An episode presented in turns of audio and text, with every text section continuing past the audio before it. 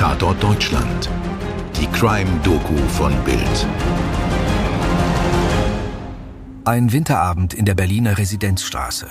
Hier kommt es zu einer skurrilen Szene.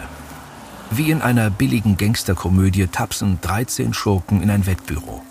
Die meisten von ihnen haben die Kapuzen ihrer Hoodies aufgezogen und blicken finster drein. Augenblicke später drehen alle wieder um und stürmen raus. In den wenigen Momenten dazwischen ist der Mord passiert, über den wir heute sprechen. Hier ist eine neue Folge unseres Podcasts Tatort Deutschland. Schön, dass ihr wieder mit dabei seid. Ich bin Toni. Und ich bin Mirko. Hallo. Der 10. Januar 2014 ist ein langweiliger Wintertag, wie es ihn in Berlin häufig gibt. Morgens um sechs hat es ein bisschen geregnet. Nachmittags lässt sich die Sonne blicken. Abends ziehen Wolken durch. Mit sechs bis sieben Grad ist es recht mild. Und so schön der Name klingt, die Residenzstraße ist eine schmucklose, vierspurige Hauptstraße im grauen Bezirk Reinickendorf. An der Ecke zur Hausorter Straße steht ein Mehrfamilienhaus mit Geschäften darin.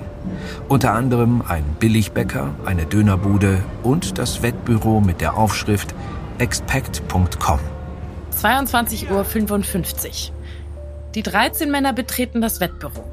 Eine Überwachungskamera filmt die Szene, allerdings ohne Ton. Ein Polizeisprecher beschreibt die Aufnahme später auf einer Pressekonferenz so. Gut, das ist schnell kommentiert. Das ist das Einbetreten der, der äh, Rockerangehörigen in das Lokal. Sie werden gleich sehen, da drehen sich auch welche in die Kamera. Und da ist die Tat auch schon geschehen und die stürmen hinten wieder raus. In der Zwischenzeit gibt es dann einen Zwischenraum. Wir werden das gleich sehen in der zweiten Sequenz. So, das ist der Zwischenraum. Das ist wie so ein schlauchartiges Gebäude. Danach, hier durch geht es in den, in den Raum, in dem das Opfer sitzt. Da gehen sie zurück, drängen die, die, die sonstigen, also nicht haarbeteiligen Besucher weg und äh, rauschen wieder raus. Und das ist das Geschehen vor Ort. In dem Film sieht man den Mann, der am Empfangstresen Dienst hat, sowie einen rauchenden Kunden daneben. Beide scheinen zu ahnen, dass etwas Gefährliches passiert. Aber auch, dass diese Gefahr nicht sie betrifft. Sie gucken den finsteren Typen etwas ratlos hinterher. Wer genau zählt, der kann sehen, dass 13 Männer reingehen, aber nur 12 wieder herauskommen. Der letzte Mann hat das Expect-Wettbüro durch die Hintertür verlassen. Gerade mal 25 Sekunden hat der Überfall in Reinickendorf gedauert. Danach liegt ein Mann tot im Hinterraum des Wettbüros. Der 26 Jahre alte Tahir Özbek. Achtmal wurde in seine Richtung gefeuert. Sechs Kugeln trafen das Opfer. Özbek wusste, dass ihn die Hells Angels im Visier hatten und trug deshalb oft eine schusssichere Weste. Aber in den scheinbar sicheren Räumen des Wettbüros hat er sie abgelegt. Es wird zwar noch Jahre dauern, bis diese Hinrichtung juristisch aufgearbeitet ist, aber Szenekenner wissen vom ersten Moment an, hier geht es um Konflikte im Rockermilieu. Tahir Özbek wird den Bandidos zugerechnet.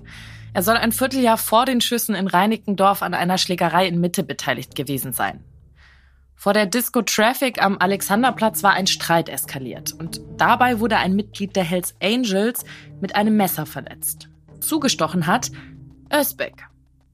Gönnen wir uns mal an dieser Stelle ein bisschen Hintergrund zu den Hells Angels. Mirko. Schon der Ursprung der Truppe ist kriegerisch. Der Name stammt von einer US-Kampffliegerstaffel, die im Zweiten Weltkrieg Deutschland bombardierte. Am 17. März 1948 schließen sich Veteranen dieser Truppe an verschiedenen Orten Kaliforniens zu Motorradclubs zusammen. Ihnen ist der bürgerliche Alltag zu langweilig. Sie wollen Partys feiern und Harley Davidson fahren. Ihr erster Boss ist ein Maschinenführer namens Ralph Sonny Barger. Mit den Jahren kommt zum Motorradfahren und den Partys das organisierte Verbrechen dazu. Hells Angels verdienen ihr Geld mit Erpressung, Zuhälterei und Drogen. Dazu kommen Schießereien, Waffenbesitz und Vergewaltigung. Und noch brisanter wird die Bedrohungslage durch Rockerkriege. Denn 1966 gründet sich in Texas eine tödliche Konkurrenz, die Bandidos. Die kriminellen Rockerbanden breiten sich weltweit aus. Das erste deutsche Hells Angels Charter wird 1973 in Hamburg gegründet. Weitere Ableger folgen. Allerdings bilden sich in Deutschland viele regionale Clubs, die weniger gut vernetzt sind und keine internationalen Kontakte haben, wie die Hells Angels in den USA oder deren große Rivalen die Bandidos. Nachdem es in den 1990er Jahren in Skandinavien zu brutalen Auseinandersetzungen mit mehreren Toten kommt, da eskaliert ab Mitte der 2000er Jahre der Rockerkrieg zwischen Hells Angels und Bandidos auch in Deutschland. Es kommt zu Schlägereien, Anschlägen und Morden. Was mit dem Mord im Wettbüro 2014 in Berlin passiert, ist der vorläufige Höhepunkt eines Rockerkrieges mitten in der Hauptstadt. Es ist eine Geschichte von Konkurrenz, Streit, Verrat und Rache. Im Mittelpunkt damals Kadir Padir, ein hünenhafter, muskulöser 120 Kilo Mann. Er wächst als Sohn eines Osram-Arbeiters aus der Türkei im Stadtteil Gesundbohnen auf. Sucht früh Anschluss an Gangs, an die Unterwelt. Trinkt keinen Alkohol, geht lieber boxen. Um das Jahr 2004 herum wird Padir Mitglied bei den Bandidos, der Nummer zwei hinter den Hells Angels. Die Bandidos gelten als knallhart und locken reihenweise Zuhälter, Hooligans und Türsteher an. Sie konkurrieren mit den Hells Angels um Anabolika-Handel, um Bordelle und um die Türen lukrativer Clubs. Denn als Einlasser kannst du bestimmen, wer im Laden Geschäfte macht. Aber während die Angels lange ein deutscher Club bleiben, sind die Bandidos offen für Migranten. In Teilen von Wedding, Neukölln oder Weißensee gibt es deshalb Schnittmengen zwischen Rockern und Clans. 2010 sorgt Padir für ein Erdbeben in der Berliner Rockerszene. Er läuft mit einer ganzen Schar von Getreuen zu den Hells Angels über. Am Bandidos Clubhaus in Reinickendorf wird das gelbe Logo mit dem Mexikaner darauf gegen den Totenkopf der Angels ausgetauscht. Zwei Jahre lang nutzen die Hells Angels ihre neue Dominanz, übernehmen lokale und Straßenreviere der Konkurrenz. Dann lässt der Berliner Senat sie verbieten. Aber die Rocker sind aus Kreisen von Polizei und Justiz vorgewarnt worden und schaffen so noch schnell Clubvermögen beiseite. Und das Verbot hilft auch nicht gegen den Einfluss der Gangster in den Problemkiezen. Im Gegenteil. Ein paar Jahre lang gelten Rocker unter jungen Leuten als cool. In einem Musikvideo von Flair stehen die Verbrecher breitbeinig auf der Straße rum und versuchen gefährlich auszusehen. Wir reiten heute bei dir ein mit Skimasken. Dein Mädchen lehnt sich an an meine starke Brust. Nehmen sie auf dem Tigerfell und gib ihr keinen Abschiedskuss. Ja, es stimmt, ich bin ein Alki, ein Nichtsnutz, der deiner Freundin morgens Whisky ins Gesicht spuckt. Ja, auch Bushido will für sein Gangster-Image gerne ein bisschen Coolness der Rocker abhaben. In seinem Musikvideo zum Lied Mitten in der Nacht tritt Kadir Padir persönlich als brutal dreinschauender Boxer auf, der sich vor einem Kampf die Hände bandagiert. Es ist mitten in der Nacht, du hast Angst in Berlin. Ich schluck Teledin und Amphetamin. Hier, halt die Fresse, Junge, guck auf den Boden. Um Typen so wie mich machst du lieber einen Bogen. Not das Gangstergehabe auf den Straßen Berlins führt im Herbst 2012 zu einer Tragödie, die bundesweit für Schlagzeilen sorgt. Der 20-jährige Johnny K. wird in der Nacht zum 14. Oktober in der Nähe des Alexanderplatzes totgeprügelt. Dafür wird später der Boxer Onur U wegen Totschlags verurteilt. Aus dem Kreis der Totschlägergang sollen auch Rockeranwärter stammen. Und Kadir Padir bleibt die Leitfigur der jungen migrantischen Rocker im Wedding die wiederum von den alteingesessenen und eher deutschen Hells Angels in Charlottenburg mit Skepsis betrachtet werden. Aber es gibt auch noch Bandidos und deren Anhänger. Einer davon ist Tahir Özbek. Er hat Kadir schon genervt, als er mit Straßengangs in Reinickendorf oder dem Wedding posierte. Offenbar sieht er sich als Rivalen des großen Rockerbosses. Nachdem Tahir Özbek dann bei einer Schlägerei einen Hells Angel vor der Disco Traffic mit dem Messer verletzt, hat Kadir den Burschen auf dem Kieker. Das wissen übrigens auch die Berliner Ermittler. Seit Dezember 2013 hören sie Kadir Padirs Telefon ab. Am 5. Januar 2014 hören sie mit, als es Neues von Tahir Özbek gibt.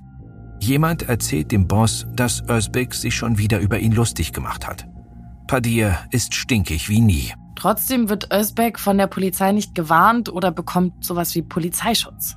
Laut den späteren Aussagen von Zeugen ordnet Padir gegenüber Rockerkollegen an, sie sollten bei Özbek so wörtlich Präsenz zeigen. Hieß das, der Mann sollte eingeschüchtert werden? Oder war dieses Präsenzzeigen das verschlüsselte Kommando für einen Mord? Nach den Schüssen im Wettbüro gibt es in der Berliner Rockerszene eine Verhaftungswelle. Obwohl bei dem Überfall einige der Täter Kapuzen auf hatten, werden viele identifiziert. Als Haupttäter, als Schütze gilt schon bald der 25-jährige Nachwuchsrocker Recep O. Unter den erstmal elf ermittelten Verdächtigen ist auch Kasra Sagajan, genannt der Perser. Und als mutmaßlicher Auftraggeber wird Kadir Padir ebenfalls verhaftet. Ab November 2014 bemüht sich das Landgericht Berlin, das Geschehen im Wettbüro aufzuklären und die Täter abzuurteilen. Getagt wird im mit Panzerglas gesicherten Hochsicherheitssaal der Kammer. Fünf Jahre lang gehen Angeklagte, Richter, Staatsanwälte, Journalisten und Zuschauer hier ein und aus. Aber wird in dem Verfahren überhaupt jemand aussagen? In der Rockerszene gilt eigentlich das Gesetz des Schweigens. Man kennt das aus Mafia-Filmen. Da heißt dieses Gesetz Omerta. Und tatsächlich will sich ganz am Anfang nicht mal die Familie Özbeck äußern, also die Angehörigen des Opfers. Aber wie so oft setzt sich bei den Tätern ein naheliegendes Interesse durch. Den eigenen Hals zu retten. Nehmen wir zum Beispiel den Schützen Recep O. Er kann die Tat schlecht abstreiten. Aber er versucht es mit einer Geschichte, in der er auch eine Art Opfer ist. Die Geschichte geht so. Recep ist angeblich zufällig in der Nähe. Da drückt ihm ein imponierender Rockerkollege eine Waffe in die Hand und fordert ihn auf, mit ins Wettbüro zu kommen. Tahir Özbek solle eingeschüchtert werden. Drin habe Özbek dann eine komische Bewegung gemacht und er, Recep, habe vor Schreck geschossen. Es tue ihm jetzt schrecklich leid und lieber wäre er selbst erschossen worden. Eine wirklich rührende Geschichte. Aber womit die Rocker nicht rechnen? Einer ihrer ganz großen Hoffnungsträger wechselt die Seiten und wird zum Kronzeugen. Kasra Sargara, alias der Perser. Damals Anfang 30. Der muskulöse Typ mit den Tattoos hat persische Wurzeln. Aufgewachsen ist Zagaran in Norderstedt bei Hamburg. Sein Vater ist Optiker, seine Mutter Erzieherin. Kasra ist ein Problemkind schmeißt die Schule vorzeitig und fühlt sich im Hamburger Rotlichtmilieu wohl. Er geht Gewichte stemmen und wird Türsteher von Bordellen. Über die dortigen Kontakte gerät er an die Hells Angels. Nach ein paar Jahren hat er aber die Zuhälter unter den Hamburger Rockern satt. Er zieht nach Berlin zum Charter von Kadir Padir. Den findet er cool. Zum Zeitpunkt des Mordes im Wettbüro hat er nach eigenen Angaben längst Zweifel an seinem neuen Boss. Padir sei eigentlich nichts als ein Großmaul. Ein Typ, der andere gut manipulieren kann und nur an den eigenen Vorteil denkt. Jetzt, wo der Prozess begonnen hat, will der Perser auspacken. Ja, und eigentlich gilt auch bei den Angels das Gangstermotto ACAB, also All Cops are Bastards. Brauche ich, glaube ich, nicht übersetzen. Aber Zagaran erzählt den Polizisten jetzt einfach alles. Wie die Rocker organisiert sind, was sie machen und vor allem immer wieder Namen. Wer dabei ist, wer welche Aufgaben hat und schließlich, wie Kadir Padir den Überfall auf das Wettbüro anordnete und wer dabei war. Im Oktober 2019 geht endlich ein fünfjähriger Mammutprozess zu Ende. Daran beteiligt 346 Zeugen, 11 Angeklagte, 24 Verteidiger, 5 Staatsanwälte, 4 Nebenklageanwälte, 8 Psychogutachter, 2 Dutzend Justizwachtmeister, 3 Richter, 2 Ersatzrichter, 2 Schöffen, 3 Ersatzschöffen. Die Urteile? Lebenslange Freiheitsstrafen für sieben Angeklagte wegen gemeinschaftlichen Mordes. Der Rockerchef, der die tödlichen Schüsse in Auftrag gegeben haben soll, wird wegen Anstiftung zum Mord verurteilt. Kronzeuge Sagaran wird ebenfalls wegen Mordes verurteilt, kommt aber mit zwölf Jahren glimpflicher davon. Auch der zehnte Angeklagte erhält eine niedrigere Strafe. Weitere Verdächtige haben sich in die Türkei abgesetzt.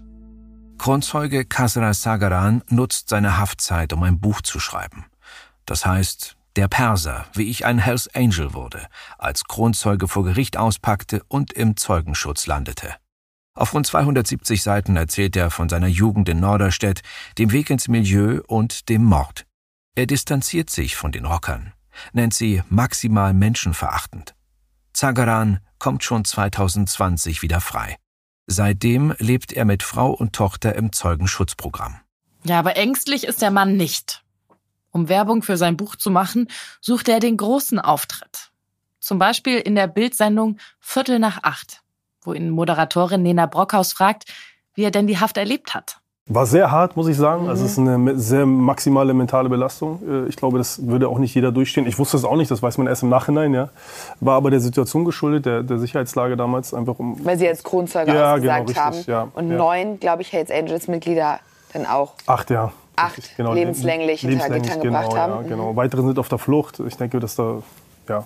Und ja, es ist halt äh, schwierig gewesen. Äh, Trotzdem war ich in der Lage, äh, mich so selbst so ein bisschen auch aufzufangen. Ich habe sehr viel gelesen. Hab mich mit, der Prozess war auch sehr lange, fünf Jahre ähm, ging er, wo ist erst 2019 äh, zu Ende gegangen, von 2014 bis 2019. Von daher war ich da auch sehr viel immer am Thema, habe mich selbst mit den Akten beschäftigt. Ähm, war ja auch ein sehr dynamischer Prozess, muss man dazu sagen. Ähm, ja, und so habe ich die Zeit da drum bekommen. Ja. Habe viel, viel auch gelesen, sich mit mir selbst auseinandergesetzt. Es gab dort einen Sozialarbeiter, der mir sehr geholfen hat damals. Und das war sehr, sehr wichtig. Deswegen meinte ich auch, es ist wichtig, dass man jemanden hat, der einen da auch so ein bisschen rausführt aus dieser schweren und dunklen Zeit, muss man dazu sagen. Es ist keine schöne Zeit, egal wie man sich das äh, schönredet. Und äh, ja, das war halt äh, nicht sehr einfach, aber es war machbar und schaffbar. Deswegen finde ich auch, harte Strafen sind wichtig, wirklich, sie sind wirklich sehr, sehr wichtig. Aber parallel laufend immer Alternativen und auch Möglichkeiten geben, sie wieder dort rauszuholen, wenn sie ihre Strafe äh, abgesessen haben. Und Kadir Padir?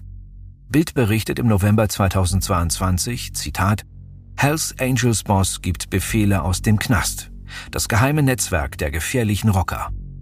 Demnach regiert der Mörder per WhatsApp aus seiner Zelle. Sein Hells Angels Charter Berlin City wurde ja längst verboten, aber unter neuen Namen kehren die Rocker immer wieder zurück. Mal als Berlin Central, mal als Einzelgruppen namens Northtown, Easttown, Southtown, Westtown. Auch die Konkurrenz schläft nicht.